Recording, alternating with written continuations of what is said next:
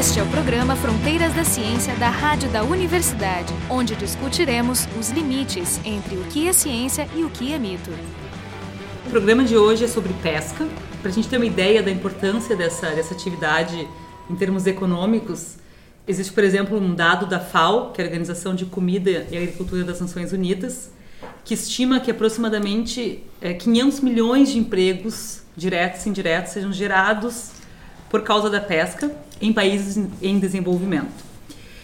Em termos de impacto de alimentação mundial, a gente estima que o pescado hoje em dia supra 15% da proteína consumida pelo homem.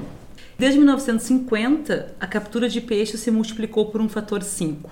Hoje se estima que a gente pesque 100 milhões de toneladas de peixe por ano. Então é natural que a gente se pergunte como é que a gente pode fazer para garantir que esse recurso natural seja usado de maneira sustentável.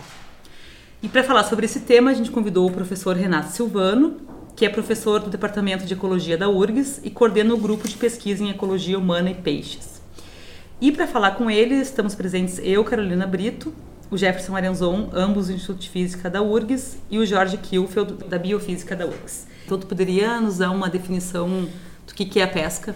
Então é uma atividade extrativista na qual você retira né, os recursos do ambiente, você não os cultiva. Quanto ao tipo de recurso que é retirado e como ele é retirado, aí tem uma variedade muito grande. Realmente, aí você pode incluir os peixes, todos os invertebrados, é, polvos, lagostas, crustáceos. Retirar da água é, é, mais do que pesca. Pesca seria Sim. uma coisa mais extrativista. Mas assim, várias fontes de proteína hum, aquática já são cultivados, assim, no, invertebrados com certeza, né? Camarões, sim, Bom, fazendas, a, e alguns peixes. A, aí seria agricultura. Então o que acontece é o seguinte, aqui na legislação brasileira, até algum tempo atrás, os vertebrados que não peixes, é, como baleias, golfinhos, jacaré, tartarugas, eles é, são considerados fauna para um objetivo de manejo. E o peixe, até há pouco tempo atrás, curiosamente, não era considerado fauna. Então, quando se fala em manejo da fauna, você não inclui os peixes e nem os invertebrados aquáticos, o que é muito curioso, porque o peixe é um animal também. É um vertebrado. Exatamente. Só que devido a essa distinção, alguns pesquisadores já consideram que quando você está trabalhando com esses outros vertebrados, é, um jacaré, uma baleia, já não seria uma pesca já seria uma caça, por exemplo. E a, e a, pesca da baleia, ela, ela é proibida, na verdade ela é proibida em boa parte do mundo, porque não é, exatamente, pode ser caça ou pesca aí no caso. Né? E ela é proibida porque ela não é sustentável, na verdade. No Brasil. Pelo menos, né? é, na verdade, é, da forma como ela vinha sendo feita, seguindo a lógica da pesca que a Carolina comentou no início, ou seja, uma, uma extração de baleias cada vez maior para atender uma demanda cada vez maior, ela se tornou claramente insustentável devido às diferenças biológicas da baleia para os outros peixes. A baleia demora muito mais para se reproduzir, a população demora muito mais para se recompor. Eu estava dando esse número aqui, que é o fator 5 de aumento de pesca nos últimos, desde a década de 50 esse, esse número deve incluir os peixes que são criados em cativeiro, não? Não, não, não sei, eu teria que dar uma olhada nesses números, Carolina, mas eu acho que não, porque as estatísticas da FAO, se não me engano, elas diferem uma coisa da outra. Uhum. É, quanto ao consumo, pode ser que inclua, mas geralmente a FAO tem algumas estatísticas e quando você fala de pesca na FAO, é só extrativismo. Porque aí o que eu coloco como aquicultura é um sistema de criação intencional de peixes ou camarões, em que a pessoa monta um tanque é, ou aproveita o cultivo de arroz, de, de, de arroz para consorciar com peixes e cultiva os peixes. Seria mais ou menos como comparar a caça, em que a pessoa vai lá e caça um javali, por exemplo, e uma suinocultura. Do que a Carolina perguntou, eu ia perguntar até daqueles 15% de proteína consumida pela humanidade que é de origem aquática, quanto é de aquacultura e quanto é de, de pesca. Isso seria importante saber, é, a... isso já dá uma noção do, do, do, do, uhum. do risco, né? A maior parte disso é de pesca. Agora, lógico, varia pelo contexto. Por exemplo, se você pegar a Ásia, na Ásia tem muita coisa de aquicultura. Só que a aquicultura deles geralmente é consorciada com outros sistemas. Por exemplo, na China se planta muito arroz e se cultiva muito peixe na lavoura de arroz. Então é um sistema bem mais sustentável. Claro. Na África também se faz um pouco isso. Em alguns locais é muita aquicultura, ou talvez seja meio a meio. Agora, no mundo como um todo e no Brasil em particular, é mais pesca. No Brasil, e certamente, é muito mais pesca. E qual é o peso da pesca em água doce comparado com água salgada deve ser bem menor. O que a gente consome é principalmente marinho. No Brasil, o consumo per capita de peixe é de 5 kg per capita por ano. Uhum. Em alguns países, como o Senegal, é 37 quilogramas por ano, Canadá 16 e o Japão 65 então, quer dizer, a gente não consome nada para um país é. que tem essa dimensão. É praticamente a única carne que eles consomem é, é uhum, é isso, uhum. e um pouco de aves, é. deu. Né? Sim, mas é, é, é, a gente tem uma, um mar gigante ao nosso lado, né? É uma questão bastante cultural isso aí. É um pouco cultural, mas também temos muito desenvolvida a pecuária, né? Mas, como eu falei, é, um pouco localizado. Eu, eu confesso que eu tenho um pouco o pé atrás com essas estatísticas gerais, porque é, é, bastante regionalizado. Se você vai à Amazônia, onde eu trabalho, essa consumo per capita vai ser muito maior. Claro, vai ser uma muito maior. É a única fonte de proteína no meio do Rio. É uma das principais. É. Então, assim, quando você fala, uma das grandes importâncias para a pesca, especialmente a da Amazônia e também do nosso litoral, em vários lugares, é no sentido do que a gente chama de segurança alimentar. Porque para nós aqui, talvez o nosso nosso, nossa dieta é basicamente carne, peixe, talvez uma vez por semana, por mês. Agora, para pessoa de baixa renda que está na costa, na Amazônia, eles não têm essa disponibilidade de carne. Mesmo que eles tenham até a pecuária, mas se ele, ele tem um ou dois, uma ou duas cabeças de gado, ele não pode simplesmente matar aquilo e fazer um churrasco, ele fica sem mais nada. Então, o peixe é muito consumido ainda assim. É, então, é, para algumas camadas da população, e isso talvez inclua um bocado de gente, pesca é bastante importante. É, indo um pouco na, na direção da questão do, do manejo, uma informação que é essencial para começar a discutir é saber a disponibilidade de peixe, né? as espécies, os tipos e principalmente as quantidades.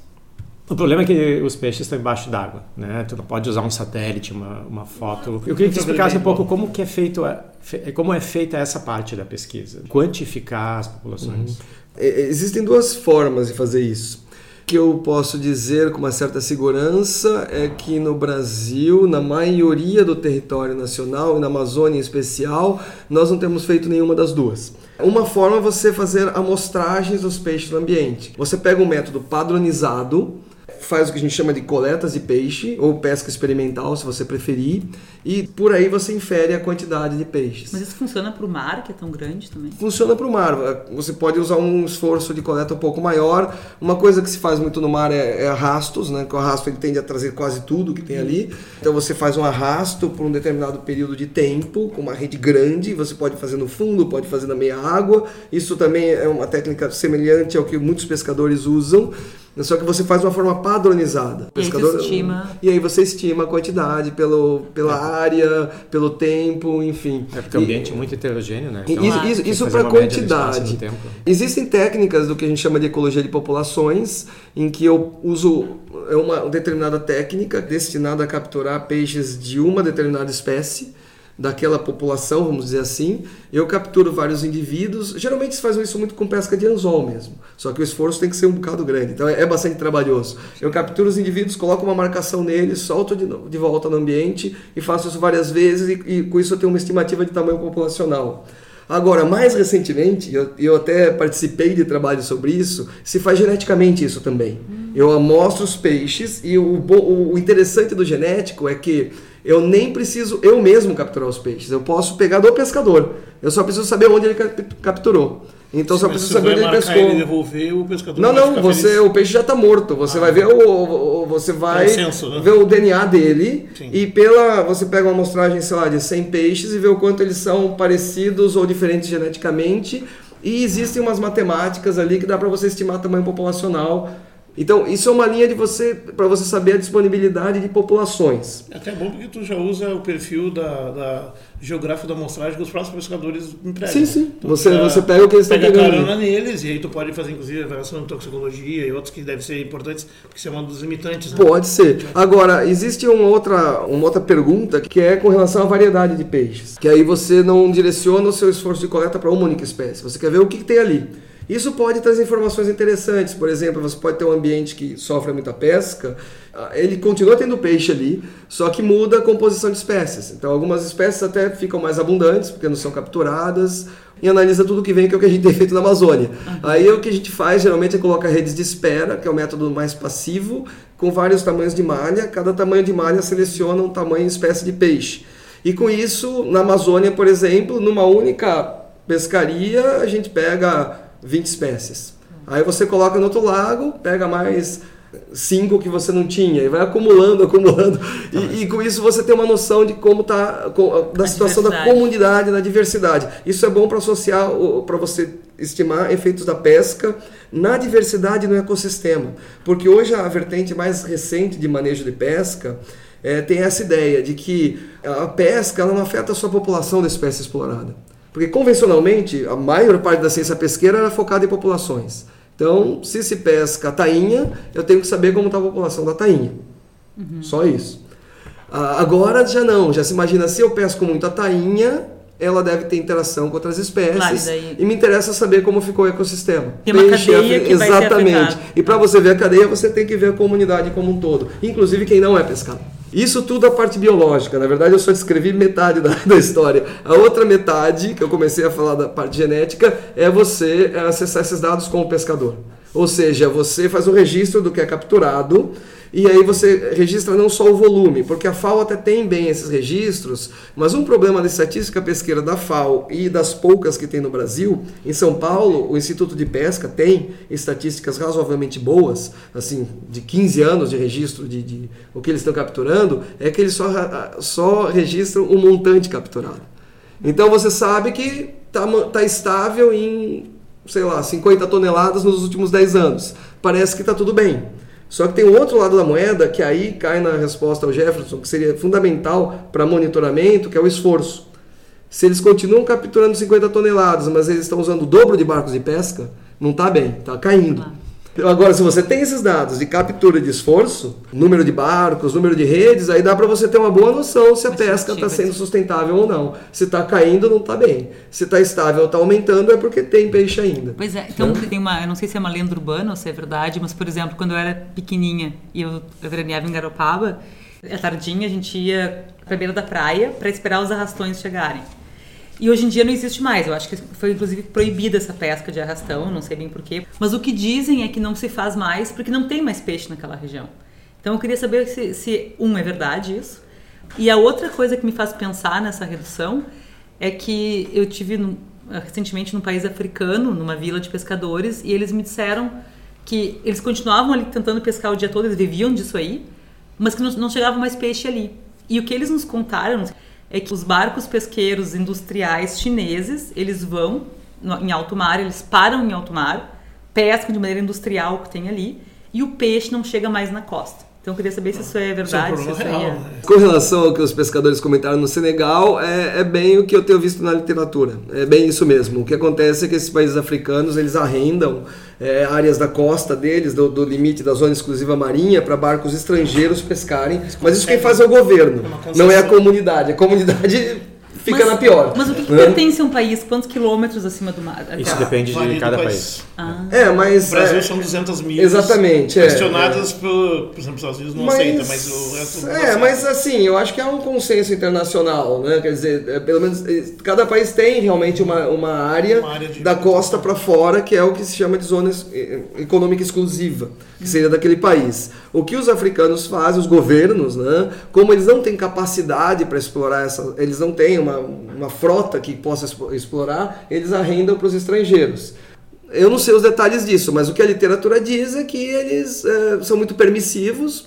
Para a economia do país acaba não sendo um mau negócio, porque eles não, não teriam assim, como explorar, mas as comunidades locais sofrem, claro, pagam a conta, vamos dizer assim. Não só né? eles não têm como explorar e por isso concedem, mas eles também não têm como monitorar. Portanto, também, eles exatamente. mercê do que vier. Mas com relação ao Brasil? Até onde eu sei, não, não existe muito essa, essa política de arrendamento para barcos estrangeiros no Brasil. Pode até acontecer de vez em quando, mas não é uma política comum do governo brasileiro, porque o Brasil tem barcos que exploram. Então, aí o que pode acontecer? Aí é uma competição do pescador local, que faz o arrasto, que é o artesanal, com a frota pesqueira industrial brasileira, que pode não ser dali. Pode ser que o barco que explora ali vem de Rio Grande, por exemplo, ou vem de Santos, de São Paulo. E eles vão correndo a costa e vão explorando. Aí tem dois problemas. Um é o que o Jorge comentou, falta de monitoramento. Acabei de dizer que a gente não, não tem as estatísticas, então é, não há um monitoramento muito rigoroso do que a frota pesqueira industrial está fazendo. E ligado a isso, o fato da frota pesqueira industrial muitas vezes não respeitar os limites dela. Ela, teoricamente, o barco industrial não poderia vir muito próximo à costa. Ele tem uma linha ali que ele não deve ultrapassar, mas eles fazem o tempo todo. E tem esse problema, os peixes também não sabem disso. Então, se a tainha e, e, e, vários outros peixes têm esse, eles é, migram entre a costa, a parte mais próxima e a parte mais distante. Eh, no sul e sudeste, a plataforma continental é muito grande. Então você pode andar, sei lá, 50, 40 quilômetros mar adentro e você ainda está na plataforma. E os peixes fazem esse trajeto. Ou seja, realmente eu acredito que seja possível que o mesmo pescado que eles capturam com arrasto está sendo capturado mais adiante pela pesca industrial, porque ele se movimenta. No Nordeste, você já tem uma quebra da plataforma. Então a plataforma é mais estreita. Isso é, um pouco, é bom para os pescadores, que os pescadores artesanais eles navegam um pouquinho, eles já estão a mil metros de profundidade. Então eles têm acesso a peixes bem grandes. E agora tem um porém. É, pode ser que a própria pesca de arrasto, dependendo da intensidade como foi feita, também contribui para reduzir os recursos. Pois é, isso. Lógico que o pescador local não vai querer reconhecer, mas pode que ser também. a gente tem a ideia, talvez romântica, de que a pesca artesanal ela não, ela não é nociva, né? Mas imagina que ela possa. A resposta ser... vai ser sempre depende, né? Por exemplo, se, se, se é um local que já é pobre e limitado, que tem os recursos são restritos. Mesmo uma forma tradicional, por exemplo, usando rede, ela é bastante intensiva. Ela pode dizimar em algumas gerações, eventualmente no momento de redução da população, porque tem, um, tem uma coisa que está por trás aqui. Existe, e acho que é o mesmo credo que tem umas coisas que estavam sendo faladas no início da, da entrevista, assim, é, há um credo popular de que o mar é uma fonte inesgotável ah, de sim, proteína. É. Ou seja, que o mar está apinhado de peixe da superfície até o fundo da fossa das Marianas, que é um absurdo, mas enfim. Tem isso, tem um pouco essa ideia. O mar é, se confia, ninguém pensa o mar como, na verdade, que parece ser o caso, que, que o mar, do ponto de vista de vida macroscópico, especialmente de pescado e tal, ele é mais desértico do que realmente uma cornucópia infinita de. Uhum de fonte de proteína. E é, e é, restrito, ou seja, basicamente nas costeiras, alguns locais mais uh, uhum. uh, perdidos no meio do oceano, numa profundidade é. limitada. Mas é profundidade a gente tem peixes? Ocorre o seguinte, o mar é um, é um sistema desértico que vai se esgotar logo ou ele é infinito? Na verdade é um meio termo e depende de lugar também. A Segunda Guerra foi um, uma grande recuperação de estoques pesqueiros mundiais, porque a pesca na Segunda Guerra caiu muito. Ninguém tem esses números, esses números mágicos, mas a questão é que uma redução né, por cinco anos no esforço pesqueiro ajudou os estoques a se recomporem bastante. Só que aí tem o que o Jorge comentou. Depois da, da guerra veio toda uma tecnologia, uma demanda é, e tudo mais, e, a, e hoje a pesca é muito excessiva. Lógico, a costa sempre vai ser muito mais produtiva, mas você tem alguma produção também em alto mar, que é a nova tendência da pesca mundial, que são o que eles chamam de montes submersos. Então você tem em alto mar, numa profundidade de 5 mil metros, uma montanha ali. E aquilo agrega um monte de peixe grande. E aí os caras vão pescar mil metros ali de profundidade e capturar esses peixes. Isso significa que a, é, que não é um deserto de peixes, como ele, ele exige proximidade com, as, com o fundo do oceano. Ou seja, eles precisam estar situados dentro de um ecossistema onde tu tenha plantas e outros animais, Também. e por isso eles precisam do solo. Sim, é, mas não é só isso. Na verdade, o que os peixes, o que favorece e agrega muitos peixes é a complexidade do ambiente. Então, se você tem um fundo arenoso, que é só aquilo, alguns peixes vivem ali, mas só alguns. E lógico que a produtividade vai ser bem menor. Se você tem uma montanha com tocas, buracos e mini ecossistemas, vai ficando cada vez mais complexo. Por isso que o Recife de coral é o que você vai ter uma maior diversidade e uma produtividade relativamente grande, porque tem, é um, dos habitats mais complexos marinhos que você pode ter. A questão é que a pesca é cada vez mais intensa. De forma geral, o cenário é mais assim pessimista, o que cada vez mais pesca e menos peixe. É, mas, por outro lado, os peixes também são um recurso renovável, isso é verdade. Existe alguns casos, até certo ponto, que a gente chama em ecologia de uma resposta compensatória, ou seja, se você pesca um bocado, eles começam a se reproduzir mais cedo, é, você pode eliminar a competição e aquela outra espécie aumenta de abundância, então isso pode ajudar a manter a população com uma certa pressão de pesca.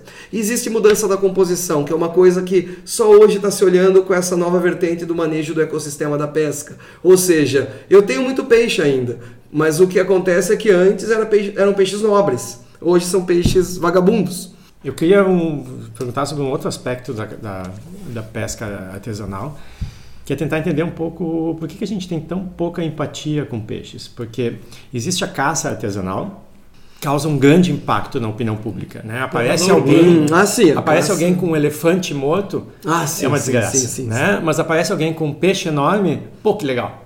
De onde vem essa essa diferença e qual é o impacto disso em programas de conservação? Com relação à empatia, eu acredito que o que ocorre, pode ocorrer duas situações aí. Primeira, nós, o, o peixe é muito útil para nós e sempre foi para todo mundo. A maioria da população urbana não consome animais silvestres. Então, para nós, um animal silvestre é um animal bonito para ser apreciado. Se você vai na Amazônia, eles têm outra visão. Eles Não, comem e é- mesmo. e é E, lá ninguém se choca com isso. Eles têm outra visão, para eles é um recurso. Agora, para nós não é um recurso, para nós é algo que pertence à natureza. Tem uma, Esse outra, é um ponto. tem uma outra coisa que é muito mais fácil tu te identificar com um leão rugindo do que com, sei lá, uma tainha soltando Esse, bolhas esse pela- é outro ponto, a distância evolutiva que a gente tem dos peixes. Nós somos mamíferos, então é, nós nos identificamos demais com o golfinho, não é à toa. Nós temos Ah, um parentesco com eles. é Ele, ele dá de mamar para o filhote, ele, ele cuida do filhote, um animal grita. É, existe Mas é- uma palestra é- do é Franz de Waal em que ele resume bem isso, que é um primatólogo. Ele diz. Nós temos ah, um canal de empatia que muitos outros mamíferos têm. Então, se você bocejar, o chimpanzé boceja. E o cachorro também, ele, ele se comunica contigo. Né? Você olha para o cachorro, ele já sabe o que você vai fazer. O peixe não tem esse canal de empatia com a gente. Então é por isso que nós nos identificamos mais com os outros mamíferos. E, e a segunda parte da pergunta, como que isso impacta? Realmente dificulta bastante. Então é muito difícil você sensibilizar as pessoas para preservar os peixes. Um dos melhores exemplos é as campanhas conservacionistas com a pesca do atum.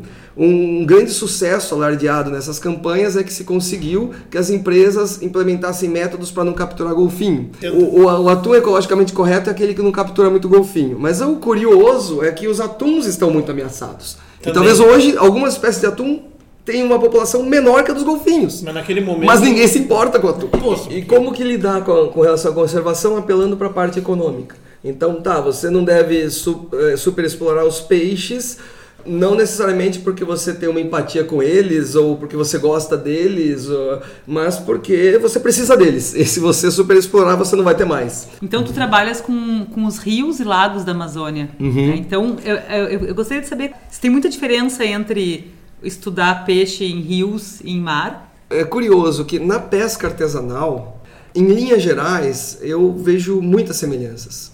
E até um- por uma questão Entre o cultural. mar e o lago. E o rio, Sim, quer dizer. Entre, pesca, entre sistemas pesqueiros costeiros e sistemas pesqueiros fluviais, da Amazônia, por exemplo.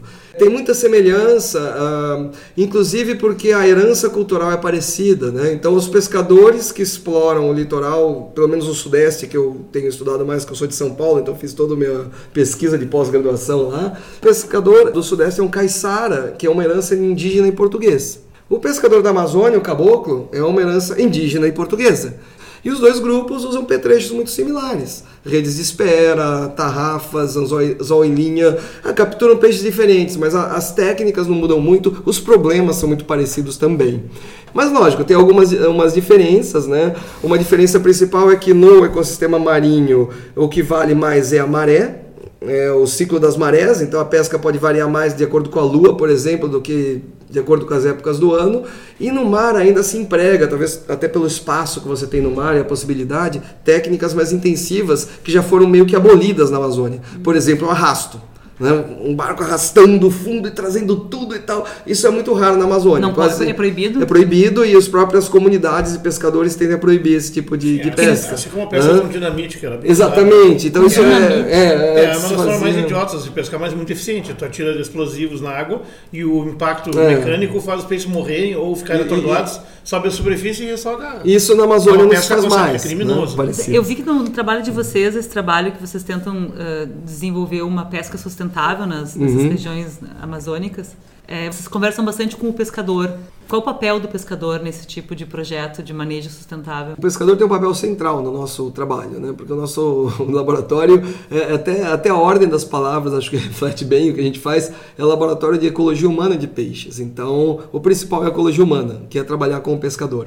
Então, nesse projeto financiado pelo ZAID, né, pelo governo americano, o pescador tem um papel central, porque exatamente a ideia é conciliar a presença desse, dessas comunidades e a sustentabilidade da pesca e, enfim, algum resultado que seja socialmente, socialmente útil para eles com a conservação dos peixes.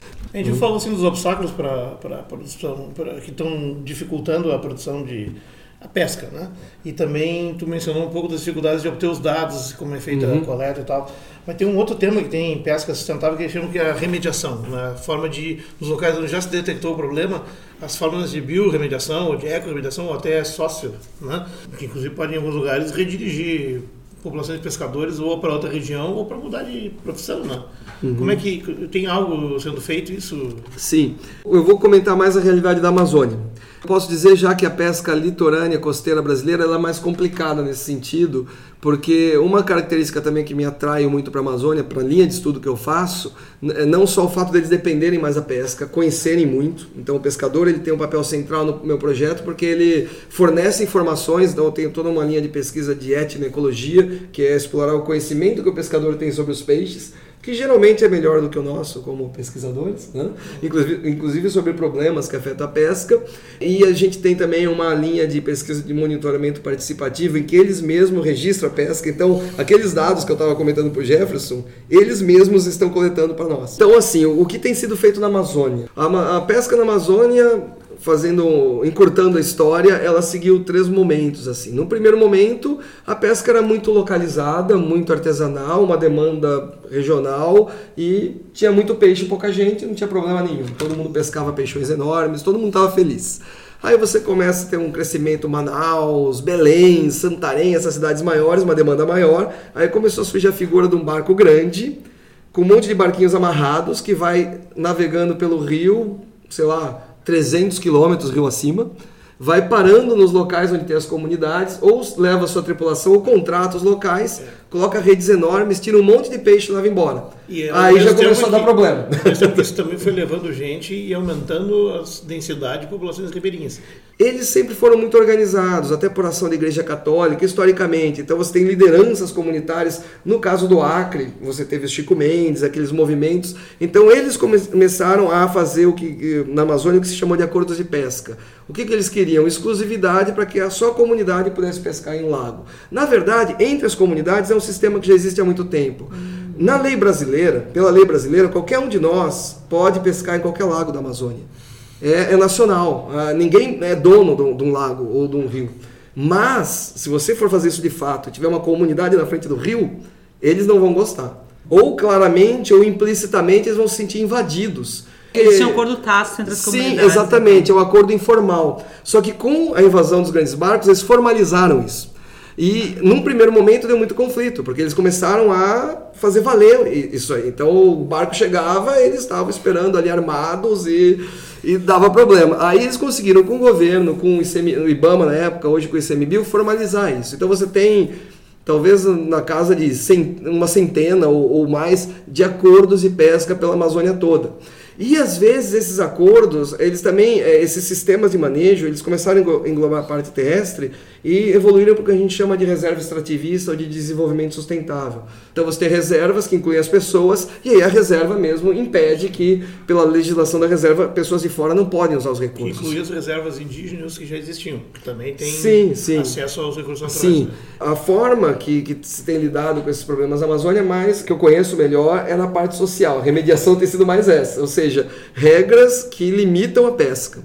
Agora, o, o que é interessante é que para que os pescadores conseguissem isso, conseguissem limitar a pesca, é, não, não bastou eles terem exclusividade, eles também precisaram eles mesmos seguirem certas regras, ou seja, só a comunidade pode explorar aquela área, mas ela não pode explorar demais. Então eles não podem mais usar a bomba, eles não podem mais fazer o arrasto, não podem fechar o lago com redes, então eles mesmos então, regulam a pesca. Verdade, eles mesmos perceberam que eles, se eles não se organizassem, eles acabariam exatamente, perdendo exatamente. A, a, a, comida, né? E, e, o sustento e, deles. E no né? nosso projeto que a gente está está tentando fazer, nós temos comunidades dentro de reserva extrativista, comunidades fora, e a, além disso, cada comunidade talvez tenha seus arranjos e nós queremos comparar essas comunidades com relação ao que eles estão pescando e ao que tem de peixe ali, com a biodiversidade, enfim. Esse é o grande objetivo do projeto. Né? Então, é essa linha que o pessoal tem seguido na Amazônia.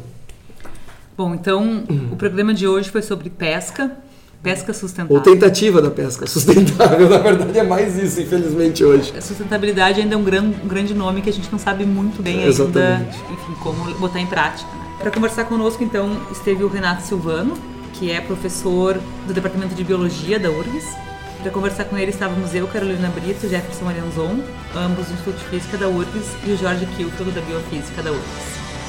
O programa Fronteiras da Ciência é um projeto do Instituto de Física da URGS.